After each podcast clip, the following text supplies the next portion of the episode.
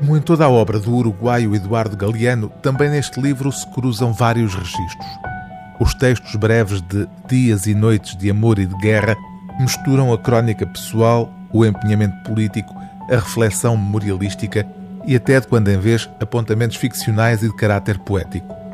Publicado em 1978, Dias e Noites de Amor e de Guerra permaneceu até hoje inédita em Portugal como aliás boa parte da obra deste escritor latino-americano desaparecido em 2015 e que a editora Antígona está agora a dar a conhecer em tradução portuguesa de forma sistemática. O contexto em que foi escrito Dias e Noites de Amor e de Guerra, o período de repressão política que obrigou Eduardo Galeano a exilar-se, primeiro na Argentina e depois em Espanha, faz deste livro um grito intemporal de resistência ao medo e à tristeza, como se pode ler num fragmento intitulado Guerra da Rua, Guerra da Alma.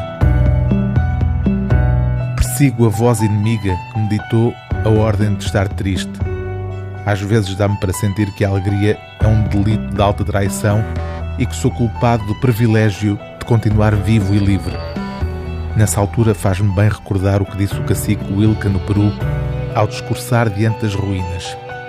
Aqui chegaram, até as pedras partiram Queriam fazer-nos desaparecer, mas não conseguiram porque estamos vivos e isso é o principal.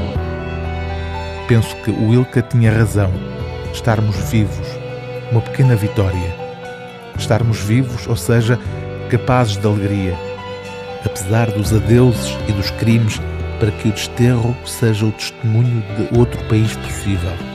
À pátria, tarefa por fazer, não a vamos erigir com tijolos de merda serviríamos para alguma coisa na hora do regresso se voltássemos quebrados? A alegria requer mais coragem do que a mágoa. À mágoa, ao fim e ao cabo, estamos habituados.